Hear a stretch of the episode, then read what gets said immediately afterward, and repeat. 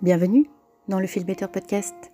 Je m'appelle Colline et mon but est de créer une communauté au sein de laquelle on prône l'amour de soi et l'épanouissement personnel. Dans ce podcast, on parlera d'émotions, de relations et d'introspection et j'espère pouvoir t'apporter quelques clés pour t'aider à mieux te connaître, à mieux t'accepter et à construire la vie que tu veux et que tu mérites. Bonjour à tous et bienvenue dans ce quatorzième épisode du Feel Better Podcast. Aujourd'hui nous allons parler de culpabilité et de comment réussir à la surmonter. C'est un sentiment compliqué la culpabilité parce que comme la honte, et les deux sont très proches à mon sens, c'est vraiment quelque chose qu'on a envie d'éviter à tout prix. La colère, la peur, c'est aussi des émotions négatives qu'on n'a pas envie de ressentir évidemment, mais en général on trouve la source de cette colère ou de cette peur ou de cette tristesse à l'extérieur de nous. Un décès, une injustice, une rupture, c'est pas nous qui déclenchons l'événement. Bon, c'est pas tout à fait vrai. Si vous avez écouté l'ensemble de mes épisodes, vous savez que je suis persuadée qu'il y a toujours une part interne. On crée nous-mêmes nos émotions en fonction de nos pensées, qui elles sont générées par un événement extérieur. Mais on a toujours le pouvoir de changer notre manière de penser en réaction à l'événement. Donc il y a toujours cette part interne à nos émotions. Mais bref, c'est une aparté, c'est pas le propos ici. Le propos, c'est que la culpabilité ou la honte, ce sont des sentiments qui sont créés par une remise en question de notre valeur interne. Donc le contexte qui a généré la pensée, qui a généré l'émotion, c'est un contexte qui nous concerne, qui concerne notre action ou notre inaction. Nous ne sommes pas à la hauteur, nous n'avons pas fait ce qu'il fallait, nous sommes une mauvaise personne. Et personnellement, ça se traduit par exemple par l'estomac qui semble vouloir se replier sur lui-même, la gorge serrée, parfois une envie de vomir. C'est pas forcément les mêmes symptômes pour tout le monde, mais ce qui est sûr, c'est que c'est pas agréable. Et comme c'est pas agréable, le réflexe, et là je pense que c'est le même pour beaucoup beaucoup de monde, c'est de cacher l'émotion hop, on l'enfouit bien profond, on ferme la porte à clé, on ignore qu'on a caché là une montagne de culpabilité, et puis on fait un peu l'autruche, on se dit que ça va bien finir par disparaître tout seul si on continue de résister. Évidemment, ça marche pas, en fait, c'est souvent le contraire. Plus on résiste à une émotion négative, quelle qu'elle soit, plus elle va revenir encore plus forte.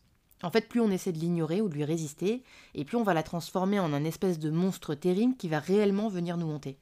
Et c'est terrible quand on y pense, parce qu'en fait, en essayant à tout prix d'éviter de se faire du mal, on finit par amplifier le mal. Et du coup, mon conseil, il risque de pas trop vous plaire, c'est d'accepter de prendre le temps de vivre l'émotion. Voilà, il faut s'asseoir avec son émotion, accepter de se sentir euh, nauséeux, d'avoir l'estomac noué, euh, la tension qui monte, et nommer l'émotion qu'on ressent. Je ressens de la culpabilité. Je ressens de la honte. Brooke Cassio, elle a fait un épisode sur le fait d'embrasser ses émotions négatives, et elle compare les émotions négatives à un rument. Et j'ai bien aimé la comparaison parce que elle prend un exemple que je fais tout le temps, alors que ça sert à rien. Elle dit si vous cherchez à vous convaincre que le rhume n'est pas vraiment là, et eh ben le rhume il va vous botter les fesses quoi qu'il en soit. Et je sais, personnellement, quand je sens les premiers symptômes du rhume arriver, J'essaie systématiquement de me convaincre que je vais bien, que je vais pas être malade. J'essaie de faire de la visualisation positive à foison. Évidemment, ça marche pas parce que si j'ai déjà des premiers symptômes, c'est que c'est déjà foutu. À un moment donné, il faut quand même mettre un peu de science là-dedans. Et donc, évidemment, le lendemain, euh, le rhume, il est bien là. Et je sais que je vais en avoir pour, euh, en général, c'est trois jours compliqués et puis une semaine pour être à nouveau en pleine forme. Et puis, bah, je dois juste y passer, quoi. Et les émotions négatives, bah, c'est la même chose. Une fois que la culpabilité, elle a pointé le bout de son nez, elle est là pour rester. Donc, ça sert à rien de vouloir l'enterrer dans un coin. Elle va vous botter les fesses de toute façon. Alors autant y aller tout de suite et faire en sorte que ça passe le plus vite possible. C'est juste un mauvais moment à passer. Donc on va pas se mentir, c'est vraiment désagréable. Et en plus, ça va pas forcément régler le problème tout de suite. Mais ce qui est certain, c'est qu'essayer de l'ignorer, ça va simplement faire plus de dégâts. Soit parce que vous n'allez pas vraiment réussir à l'ignorer, et donc ça va revenir en vague constamment et ça va vous user, user votre joie de vivre, euh, user euh, votre confiance en vous. Soit parce que vous allez avoir l'impression de réussir à l'ignorer, mais dans ce cas-là, ce que vous allez faire en fait, c'est somatiser. Et somatiser, ça veut dire quoi? Ça veut dire que c'est votre santé qui va en faire les frais. L'eczéma, par exemple, c'est un symptôme hyper courant du stress. Moi, j'en ai fait beaucoup personnellement quand j'étais jeune, mais ça peut aussi se traduire par des maux de ventre, des migraines, etc. Euh, votre corps, il va réexprimer ce que vous avez voulu enfouir au fond de lui. Donc oui, il faut vivre et il faut exprimer sa culpabilité si on veut rester sain, à la fois mentalement et à la fois physiquement. Et en fait, il faut vivre et exprimer absolument toutes ses émotions. C'est pas que la, que la culpabilité. Les émotions, c'est fait pour être ressenti, qu'elles soient positives ou négatives. La bonne nouvelle, c'est que ça s'apprend. Et la seule chose à faire pour ça, bah, c'est de s'exercer. La deuxième chose qui est sûre, c'est que le seul moyen de comprendre d'où vient votre culpabilité, c'est de passer par le ressenti. Et en ressentant, vous allez tirer la ficelle pour comprendre quelle est la pensée qui vous fait ressentir la culpabilité. Vous ne pouvez pas le faire si vous essayez d'ignorer le ressenti.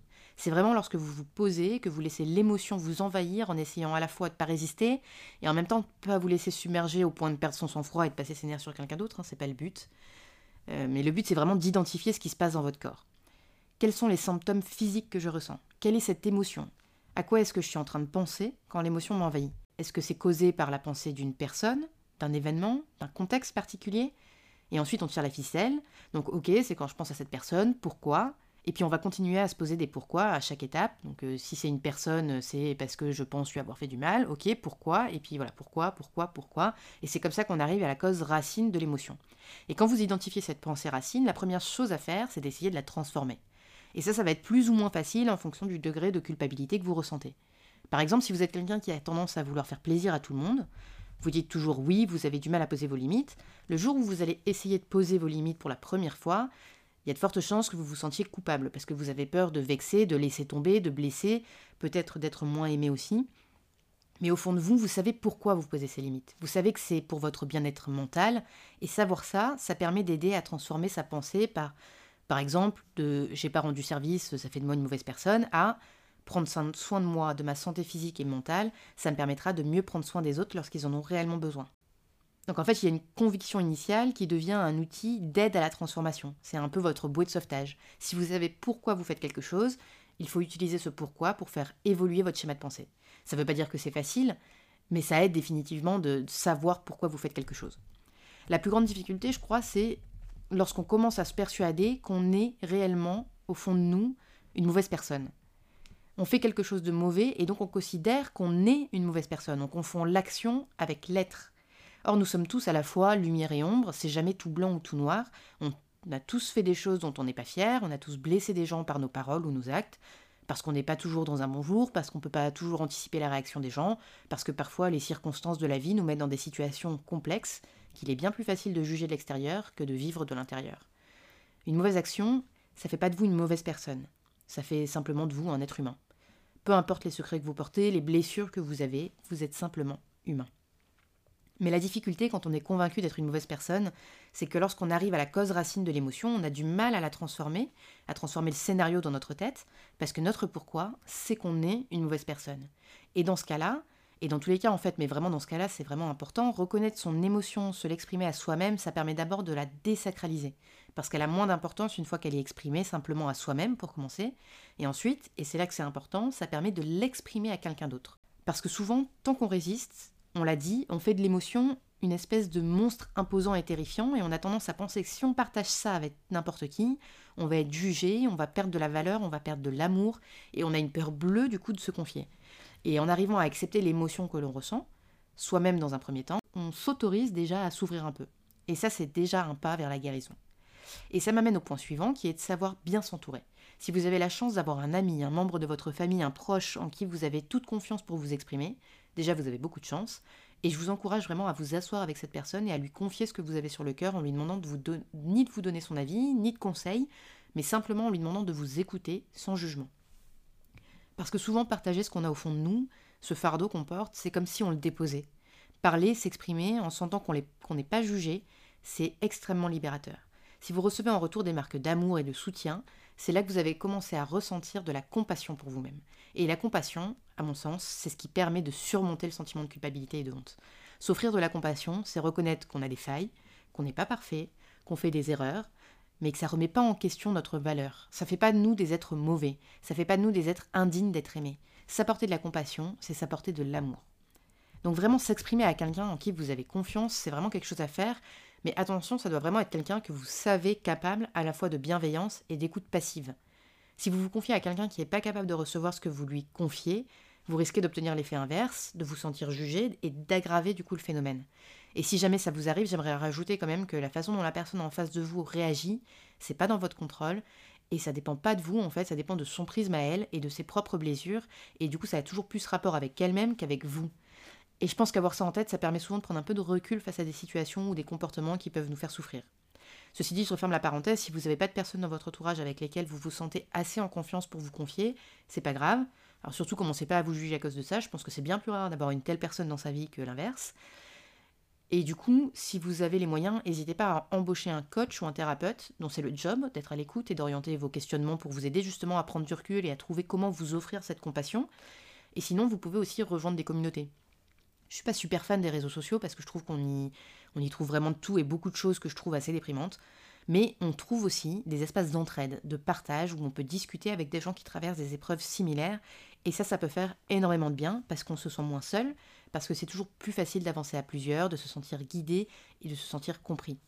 Et encore une fois, ça permet de sortir du j'ai un problème, moi, la première personne, et de pouvoir s'offrir du soutien et de la compassion.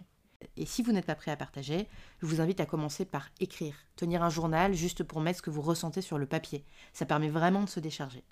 Mais vraiment, le partage à une communauté, à quelqu'un qui traverse des choses similaires à ce que vous vivez, ça permet de recevoir de l'amour et de la compassion. Et ça, quand on est persuadé qu'on est quelqu'un de mauvais, ça permet vraiment de penser ses blessures et de se dire Ok, peut-être que je suis pas si mauvais finalement. Peut-être que je vaux quelque chose. Ça permet de vous aider à trouver comment changer le scénario dans votre tête, parce que c'est vraiment ça le but ultime, hein. c'est changer le scénario que vous vous écrivez dans votre tête. Le problème quand on reste dans notre tête et qu'on n'arrive pas à changer le scénario qu'on s'est écrit, c'est vraiment qu'il prend une ampleur phénoménale. Je crois que de manière générale, c'est important de se rappeler qu'on fait tout ce qu'on peut avec ce qu'on a. On fait de notre mieux et de notre mieux, c'est pas parfait. Des fois, on se trompe, des fois, on fait des choses qu'on regrette ensuite, des fois, on blesse des gens. Et en fait, on est juste humain. Je crois que c'est important de relativiser.